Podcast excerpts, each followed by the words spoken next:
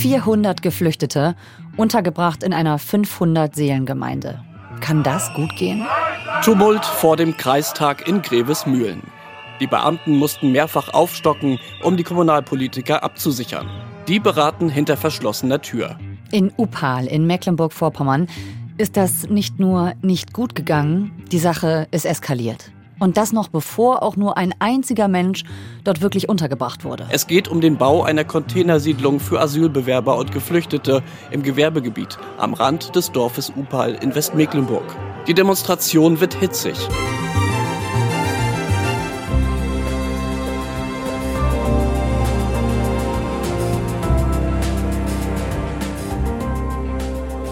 Heute ist der Flüchtlingsgipfel. Da beraten die Politiker aus Bund und Ländern über die Unterbringung von Geflüchteten und darüber, wer dabei welche Kosten übernimmt. Aber ist es damit getan? Der Fall Upal, der zeigt, dass es da Probleme vor Ort gibt, die noch viel tiefgreifender sind und nicht einfach mit Geld behoben werden können. Mirko Seekamp aus der NDR Panorama-Redaktion war sechs Wochen lang regelmäßig in der Gemeinde Opal. Er sagt uns, woher die Ängste der Menschen kommen und wie ernst man die nehmen muss. Ihr hört 11KM, der Tagesschau-Podcast. Ein Thema in aller Tiefe. Mein Name ist Viktoria Michalzack und heute ist Mittwoch, der 10. Mai.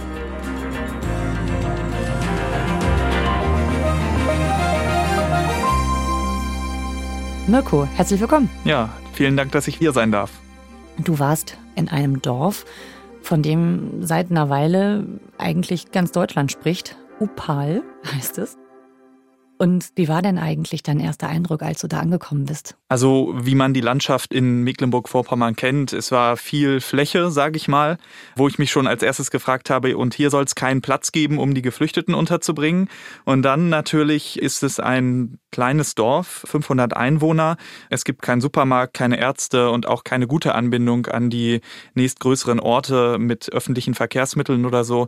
Ja, einfach eine sehr ländliche, ländliche Umgebung da. Also ganz, ganz klein auch. Ne? ist ja dann eigentlich nur eine Straße.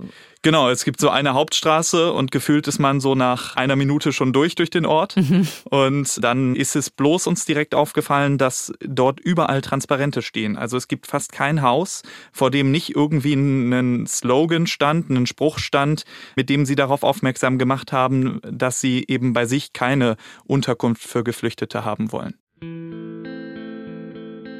Okay, und was steht dann da? Also das heißt, wenn man da so reinfährt, was liest man als erstes nach dem Ortseingangsschild? Also das sind so äh, entweder so Sachen wie Nein, Upal sagt Nein oder Mecklenburg-Vorpommern wach auf, aber eben auch teilweise so rassistische Vorurteile, die da mitschwingen. Also schützt unsere Frauen, schützt unsere Kinder, quasi, dass sie diesen Menschen, die da kommen, unterstellen, grundsätzlich kriminell zu sein. Das, das schwingt da immer so ein bisschen mit. Aber auch so generelle Forderungen an die Bundespolitik, stoppt den Asylwahn und so, was man normalerweise in AfD-Wahlprogrammen findet.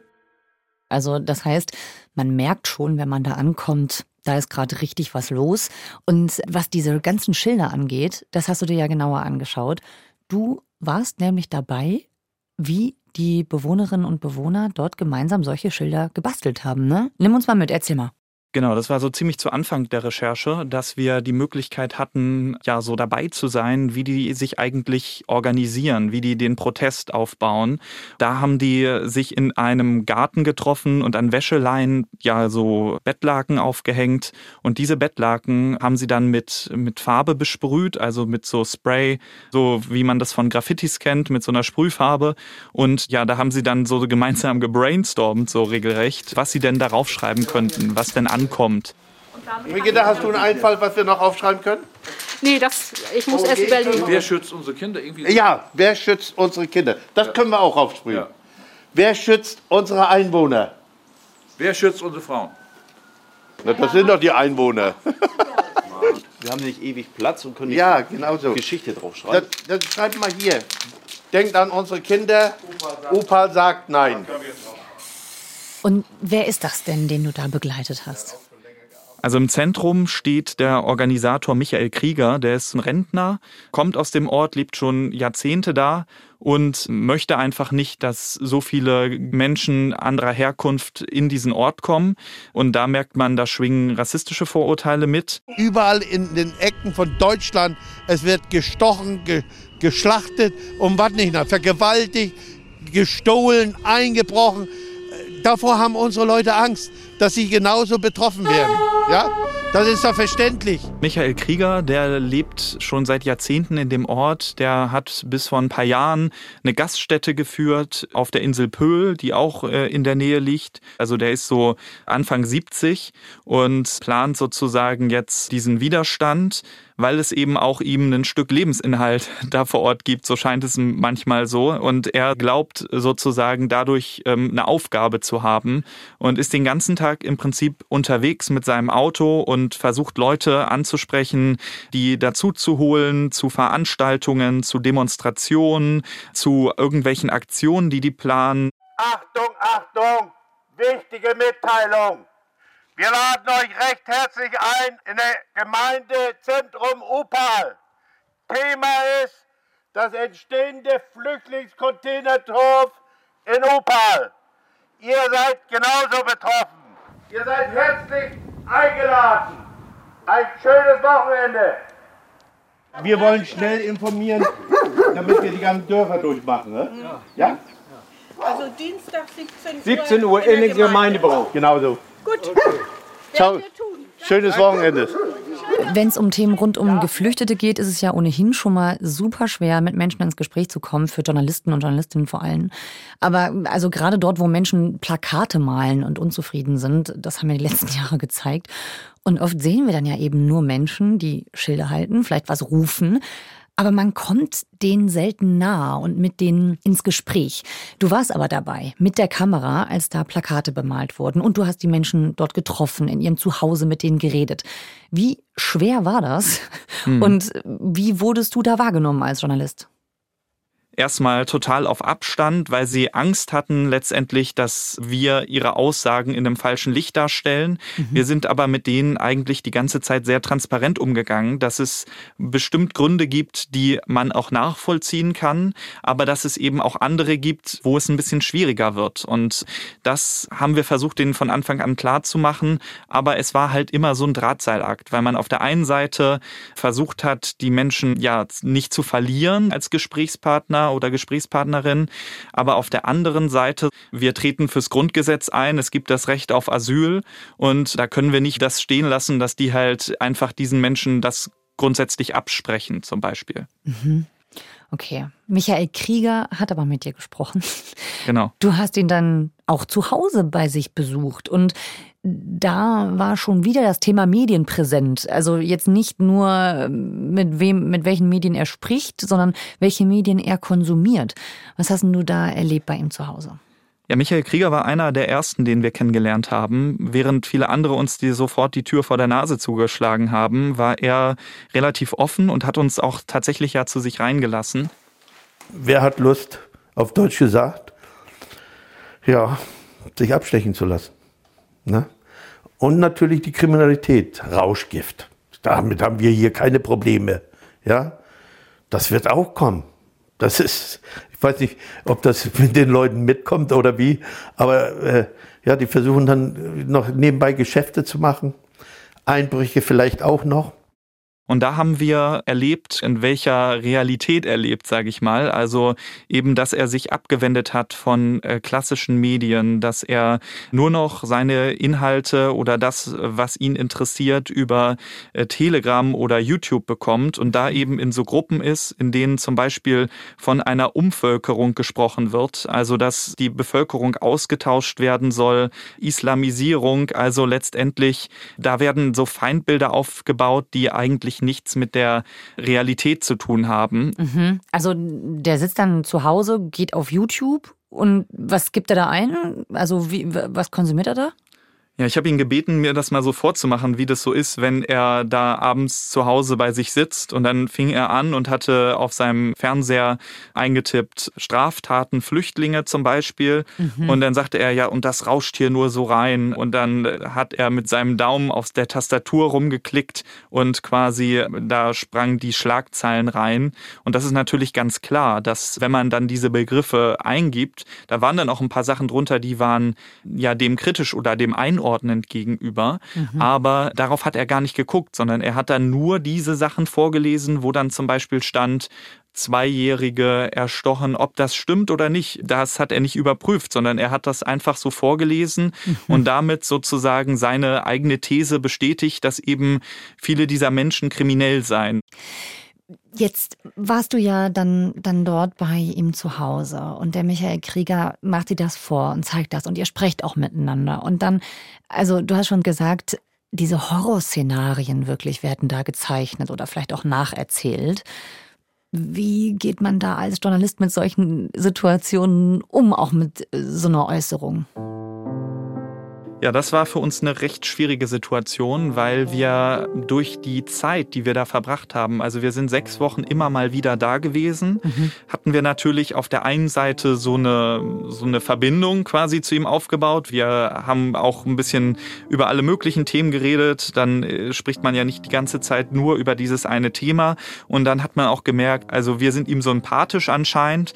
Das hat uns ja nicht davon befreit, dass wir ihn dann auch darauf ansprechen sprechen müssen. Also, dass wir ihm auch mal spiegeln müssen, wie das wirkt, was er die ganze Zeit erzählt. Um Ihnen das noch einmal kurz zu spiegeln. Also, sehr viele Sachen, die Sie gesagt haben, die sind ausländerfeindlich und rassistisch. Was denn? Sie haben ständig die Menschen über einen Kamm geschert, nee, haben gesagt, die so. Gruppen dort, also... Das sehe ich nicht so. Das sehe ich nicht so. Was hat das mit Rassismus zu tun? Rassismus wäre zum Beispiel, ich habe grundsätzlich was gegen Schwarze weil die schwarz sind. Das ist Rassismus. Aber nicht das, was ich gesagt habe. Das sind gesellschaftliche Vorgänge, die entstehen. Das ist natürlich dann so seine Auslegung davon. Mhm. Aber eben, wenn man sich die Definition von Rassismus mal anguckt, geht es eben darum, Menschen anderer Herkunft grundsätzlich wegen ihrer Herkunft zu diskriminieren. Und mhm. das ist eben das, was er auch an der Stelle gemacht hat. Ja, und wenn er also quasi sagt, alle Flüchtlinge sind kriminell, dann ist das ja genau das. Ne? Aber das hat er nicht so gesehen. Das hat er gar nicht so aufgefasst selber.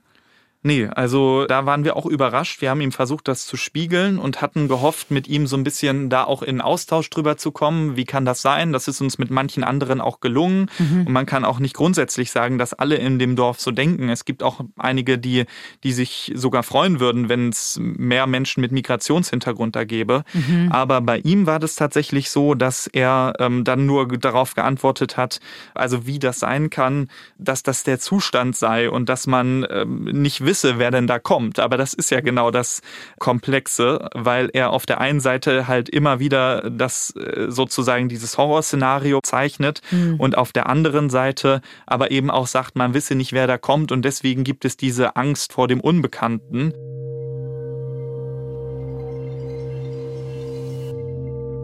Wo hören Ängste auf? Ängste vor dem Fremden. Wo fängt Rassismus an? Also in, in eurem Beitrag weinen ja direkt mehrere Menschen, wie sie sagen, vor Angst. Und das ist halt, ja, wie auch man das einjournalistisch, das ist irre schwer, ne? Hm.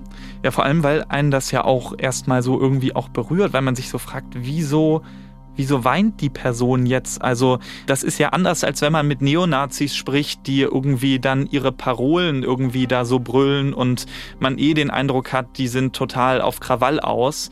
Wenn jetzt so eine Frau, ich sag mal in den 40ern, plötzlich äh, vor deinem Mikrofon in Tränen ausbricht, da denkt man natürlich, die Angst scheint in den Köpfen schon so real zu sein, obwohl die Menschen noch gar nicht da sind, mhm. ja, dass sie das unbedingt abwenden wollen. Und das führt jetzt zum Beispiel dazu, dass inzwischen Selbstverteidigungskurse angeboten werden. Das ist ja also mhm. absurd eigentlich, ne? Also die Angst vor Fremden ist dieses eine große Motiv, das in diesem kleinen Dorf Opal immer wieder auftaucht. Das andere ist, glaube ich, die Wut, ne? nämlich Mhm. darüber, nicht gefragt worden zu sein. Das taucht auch immer wieder auf, auch in der Berichterstattung und in den Hashtags, äh, dass nämlich die Bürger nicht gefragt wurden. Es gab nämlich keine Abstimmung. Das macht anscheinend auch viele wütend, ne? Ich glaube, was hier falsch gelaufen ist, ist, dass der Landrat diese Entscheidung vor dem Kreistag hat beschließen lassen, ohne vorher mit den Einwohnerinnen und Einwohnern von Upal gesprochen zu haben. Also am 26. Januar wurde das beschlossen und erst eine Woche später haben sie dann auch die Bürgerinnen und Bürger informiert und dann schon wenige Tage später angefangen zu bauen. Und das Mhm. war halt auch was, was denen dann halt da übel aufgestoßen ist. Ist das einfach auch eine Kommunikationspanne oder inwiefern? Also mit Sicherheit ist das eine Kommunikationspanne, weil die Menschen erst zu spät eingebunden wurden und das natürlich dann zusätzlich nochmal die Wut schürt. Hm. Aber auf der anderen Seite muss man das so ein bisschen vielschichtiger sehen, weil er eben auch so lange gewartet hat oder so lange keine Fläche gefunden hat, der Landrat, bis es eben zu dieser für alle schlechtmöglichsten Lösung gekommen ist, dass eben 400 Menschen in ein 500 Einwohnerdorf kommen sollen, wo man natürlich auch schon aus Integrationsgesichtspunkten sagt, das ist schwer möglich. Und da ist sozusagen so ein bisschen diese Problematik, die sich daraus begründet, dass ähm, es die einzige kreiseigene Fläche ist. Und der Landrat hat uns gesagt, er hätte keine andere Fläche gefunden, die ihm Leute verpachtet hätten oder so, um sozusagen dieses Containerdorf darauf zu bauen. Und deswegen müsse er jetzt auf die einzige kreiseigene Fläche zurückgreifen, auf der er die Nutzung bestimmen kann. Ja, und in diesem konkreten Fall eben in Upal ist es der Landrat Tino Schumann. Den hast du getroffen. Erzähl mal, wer ist das? Wie sieht er aus? Was für einen Eindruck kriegt man, wenn man den trifft? Ziemlich groß ist er, ähm, also so etwa zwei Meter würde ich schätzen. Ist ein jüngerer Landrat, also so zwischen 30 und 40. Scheint Karriere machen zu wollen, ist in der CDU sehr engagiert, schlägt keine Einladung in Talkshows aus. Jetzt kürzlich ist er dann dadurch, dass der Ort Upal solche Berühmtheit bekommen hat, mehrmals in Talkshows eingeladen worden und macht da seinen Standpunkt klar, dass die Bundesregierung eben die illegale Migration begrenzen müsse und dass da jetzt gesteuert und begrenzt werden müsse. Da gab es einen Auftritt von dem Landrat Tino Schomann. Ende März war das beim Kommunalgipfel der CDU-CSU-Bundestagsfraktion zur Asyl- und das, wir Flüchtlingspolitik. wieder gehört haben, wir brauchen einfach eine Perspektive für die Menschen, die keine Perspektive bei uns haben. Und damit spreche ich aus, dass wir nicht die in den Kommunen brauchen. Wir haben einen Tunesier, der im letzten Jahr äh, äh, zu uns kam, zugewiesen wurde, am 2. Januar abgeschoben werden sollte, zurück nach Italien. Über Dublin kam er zu uns. Und am 28.12. erhielten wir die Nachricht, dass der äh, Staat Italien die Aufnahme verweigert hat. Insofern ist er dann in, bei uns ins Asylverfahren gekommen. Das ist ein Problem, ein Problemmann, der Frauen nachstellt. Das ist auch bekannt und der hat gerade gestern bei uns in meinem Landkreis, in meiner Kreisstadt, äh, kleinen Mädchen nachgestellt, Frauen nachgestellt und macht das viele, viele Monate. Die Polizei konnte das in der Form so nicht bestätigen. Und dann hat das aber trotzdem dazu geführt, eben dieser Auftritt vom Landrat, dass am nächsten Tag oder in den Folgetagen eben diese Menschen da vor Ort, in Wismar war das, zur Selbstjustiz gegriffen haben und er eben dann verprügelt worden ist. Und dann liegen mir auch so mm, Nachrichten aus Chats vor, wo die Leute dann schreiben, der Typ liegt jetzt im Krankenhaus, Wismar hat sich selbst darum gekümmert. Also da merkt man eben, oder wie das der Flüchtlingsrat äh, Nordwestmecklenburg auch gesagt hat, da wird halt bewusst Öl ins Feuer gegossen, hier zum Beispiel von Seiten des Landrats. Der Landrat stellt sich sozusagen gerne an die Mikrofone oder in Talkshows hin und schimpft auf die Bundesregierung, sie müssen die illegale Migration begrenzen. Also er spricht von illegaler Migration. Das heißt, er geht davon aus, dass äh, es viele Menschen gibt, die kein Bleiberecht haben. Jetzt erstmal haben alle Menschen in Deutschland das Recht auf ein Asylverfahren, aber in der Tat sind natürlich Menschen dabei, die eben kein Bleiberecht haben. Und er stellt es in diesem Fall aber so dar, als müsste man generell sich darum kümmern, dass der Bund steuern und begrenzen muss. Und damit übernimmt er auch teilweise sehr konservative oder rechte, ähm, ja, wie soll man sagen, Parolen oder, oder Forderungen. Und er sagt, ich kann nichts dafür. Ich musste diese Menschen da unterbringen. Ist das wirklich so? Hat er da wirklich gar keinen Handlungsspielraum? Naja, also ich sag mal, Mecklenburg-Vorpommern ist eines der am dünnsten besiedelten Bundesländer. Wenn man da so durch die Straßen fährt, über die Landstraßen, dann sieht man links und rechts ganz viel Fläche. Also ich glaube, an dem Platz scheitert das nicht, sondern das hat er uns auch dann im Interview bestätigt, nachdem wir mehrmals nachgefragt haben. Die Akzeptanz ist eine andere äh, wie vor acht Jahren. Das spüren wir, das äh, sehen wir in den Ausführungen, auch wenn wir Grundstücke anfragen und wenn wir sagen, wofür wir die Grundstücke haben wollen und dann auch solche Signale kommen, sagen, nein, dafür nicht. Es liegt an der Ablehnung der Menschen, die diese Flächen bereitstellen. Und da sind wir sozusagen wieder an einem Punkt, dass er eben aber auch nicht dafür sorgt, dass diese Ablehnung abgebaut wird, sondern eben sich einfach an den Bund wendet oder an die Landesregierung und denen das als Aufgabe vor die Tür legt sozusagen.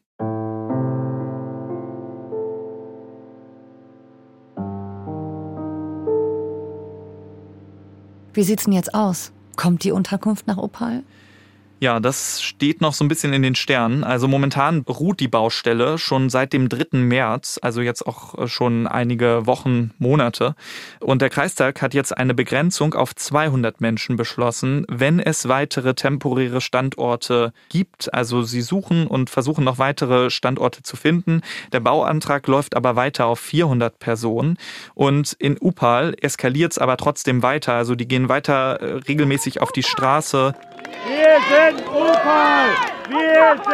Es ist so, dass die Baustelle jetzt ruht, weil es ein Gerichtsverfahren gab, in dem die Gemeinde geklagt hat, dass sie eben nicht eingebunden worden sind in diesen Planungsprozess und eben keinen Einblick in den Bauantrag hatte und so weiter. Und daraus entstand sozusagen, dass der Landrat zugeben musste, es gibt noch gar keinen Bauantrag. Er hat sich dabei auf eine Bundesverordnung des Bauministeriums bezogen, in der es heißt, dass es für ukrainische Geflüchtete möglich ist, eine Unterkunft umzubauen und die dann temporär genutzt werden kann, ohne einen Bauantrag. Aber das bezog sich eben auf ukrainische Geflüchtete und das bezog sich eben auf Umbauen eines Gebäudes, aber nicht dem Neuerrichten von einem Containerdorf an der Stelle. Das heißt, diese Bauverordnung war nicht gültig und von dem Zeitpunkt an musste jetzt erstmal der Landkreis nachliefern und wird dann erst weitermachen können, wenn geklärt ist, ähm, ob alles eingehalten wurde an Vorschriften, um da eben dieses Containerdorf zu errichten. Also der Bau liegt erstmal auf Eis. Wie waren denn eigentlich die Reaktionen auf deinen Film, Mirko? Es war ja ganz schön schwer, Menschen zu finden, verständlicherweise, die mit dir sprechen, die du da so eng begleiten durftest. Mhm. Wie haben die denn reagiert auf das, was dann letztendlich zu sehen war? Das war ja auch deren Sorge. Klar, also wir haben einen, versucht, einen ausgewogenen Film zu machen, in dem wir sowohl die Menschen zu Wort kommen lassen, die eben nicht diese Vorurteile haben oder die eben nicht so denken aus Upal, aber eben auch die Menschen, die halt diese Vorurteile haben, weil das aus unserer Sicht die Mehrheit im Ort gewesen ist. Und da haben wir gemerkt, dass ja die halt nach dem Film mit ziemlicher, ja mit teilweise mit einer Wucht reagiert haben, dass sie gesagt haben, das geht gar nicht, der Film war ganz schlimm und so weiter womit wir auch so ein bisschen gerechnet haben, weil natürlich ihnen damit der Spiegel vorgehalten wird und sie sagen, wir werden hier als Rassisten dargestellt, aber darum ging es uns eben nicht. Wir wollten diese Menschen nicht abstempeln, sondern wir wollten verstehen, woher das kommt, nämlich auch, dass sie sich dort abgehängt fühlen. Aber es gab auch teilweise bemerkenswerte Rückmeldungen. Mir haben auch Leute geschrieben, die aus dem näheren Umfeld da kamen, die ins Nachdenken gekommen sind, die sich selbst reflektiert haben und gedacht haben, ja, muss ich mal drüber nachdenken. Was ich halt hoffe, so für die Zukunft auch, dass man irgendwie weiter im Gespräch bleiben kann. Auch wenn man andere Ansichten vertritt, dass man trotzdem darüber sprechen kann, warum, was dahinter steckt, aufzuklären letztendlich über alle Facetten. Und deswegen war es mir zum Beispiel auch total wichtig, dass wir mit den Geflüchteten im Film sprechen, dass wir versuchen, alle Perspektiven abzubilden und im besten Fall, dass jeder von jedem so ein bisschen was lernt. Ja, wie war das denn eigentlich für die? Also wenn man das sieht, äh, dass man da absolut nicht willkommen ist und man weiß, man soll da hin. Also ich glaube, die wissen schon, dass es Menschen auch in Deutschland gibt, die sie nicht mit offenen Armen empfangen. Ja, ich meine, die haben recht, wenn sie erstmal überrascht sind. Aber versucht bitte auch unsere Situation zu verstehen. Die Situation in unserem Land. Wir sterben da jeden Tag. Wir hoffen, dass Sie uns eine Chance geben und uns nicht gleich verurteilen, sondern uns eine Gelegenheit geben, die Sprache zu lernen. Dann verstehen wir Sie und Sie uns. Denn Sie haben ein falsches Bild von uns. Gebt uns ein, zwei Jahre und dann zeigen wir, wie fleißig und freundlich wir sind. Also ihr habt euch das echt auch angeschaut in vielen Facetten, dieses, ja, vielleicht kann man schon sagen, Phänomen Opal. Wir sprechen jetzt in ganz Deutschland über dieses kleine Dorf. Du hast ja gesagt, ihr wolltet so ein bisschen gucken, woher kommt das denn, diese Wucht, die sich da entwickelt hat. Bist du deiner Antwort eigentlich ein bisschen näher gekommen? Ich glaube schon. Also ich glaube, natürlich sind es so diese rassistischen Vorurteile, die in einem stecken, aber das hat sich für uns auch innerhalb der Recherche oder innerhalb der Zeit, die wir da verbracht haben, herausgestellt, dass das auch mit diesem Gefühl zusammenhängt, was Menschen in ländlichen Regionen oft haben, abgehängt zu sein und es ist eine strukturschwache Region, es gibt wenig Jobs und so und der Ort, wo die Geflüchteten hinkommen sollen, ist auch noch ein Industriegebiet. Also das heißt, der Ort, an dem sie sich neue Jobs gewünscht haben, da kommen jetzt die Geflüchteten hin. Und das waren alles so kleine Punkte, wo man immer wieder gemerkt hat, aha, da ist wieder so ein bisschen was, wo man mehr verstehen kann, woher das so ein bisschen kommt. Oder jetzt soll für die Geflüchteten eine Buslinie eingerichtet werden, damit sie auch eine Möglichkeit haben, dem so ein bisschen zu entgehen. Und die in, in dem Ort Upal warten schon, kümmern sich schon seit Jahren darum, einen Schulbus nach Grevesmühlen zu bekommen. Und das führt auch wieder dazu, dass sie das Gefühl Gefühl haben, für die wird was gemacht, für uns nicht. Und das waren alles so kleine Punkte, die es für uns nachvollziehbarer gemacht haben, warum die Menschen eben so denken. Oder auch, wie man es nicht machen sollte. Vielleicht, ne? Das ist sozusagen auch was, was mir hängen geblieben ist. Also 400 Geflüchtete in so einem kleinen Dorf und das auch noch in so einer Gegend, in der sich die Menschen sowieso schon abgehängt fühlen. Das war vielleicht keine gute Idee und das hatte die Politik da vielleicht auch nicht im Blick, dass das so in offenem Rassismus einfach enden kann. Mirko, danke, dass du uns davon erzählt hast. Vielen Dank, dass ich hier sein durfte.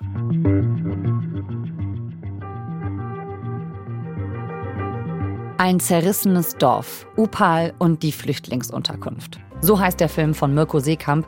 Mitgearbeitet haben daran Eike Köhler, Armin Gassim und Suleiman Tatmori. Den Link haben wir euch in die Shownotes gepackt.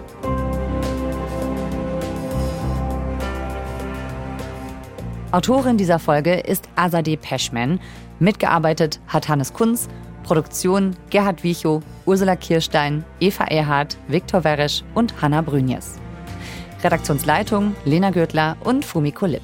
FKM ist eine Produktion von BR24 und NDR Info. Mein Name ist Viktoria Michalzack. Wir hören uns morgen wieder. Tschüss. Und am Ende dieser Episode gibt es wieder einen Podcast-Tipp von uns. Die Jagd, die geheimen Chats der AfD-Bundestagsfraktion, ist eine fünfteilige Reihe von WDR Investigativ und NDR Recherche. Die ist im vergangenen Jahr veröffentlicht worden. Der Podcast thematisiert die ersten vier Jahre der AfD im Bundestag und Nachrichten einer lang geheim gehaltenen Chatgruppe. Den Podcast findet ihr in der ARD Audiothek.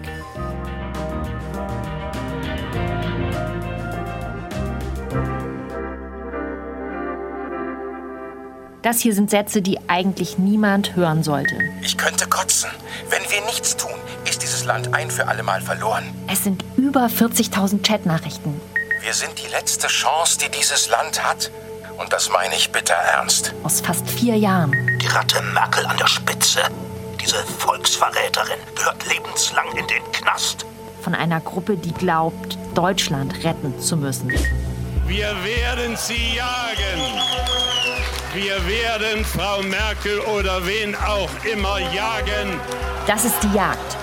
Ein Podcast von WDR Investigativ und NDR Recherche. Verdammt, ich darf betrunken nicht am Chat teilnehmen. Wir nehmen dich mit ins digitale Hinterzimmer der AfD-Fraktion. Die ersten vier Jahre im Bundestag. Auch beim Hashtag Jagen gilt, möglichst nicht ins eigene Knie schießen. Was denken die Abgeordneten wirklich? Welche Ziele und Strategien verfolgen sie? Und wie gefährlich ist diese Partei am äußersten rechten Rand für die Demokratie? Jeder von uns sollte ohnehin ab und zu den Chatverlauf hier löschen.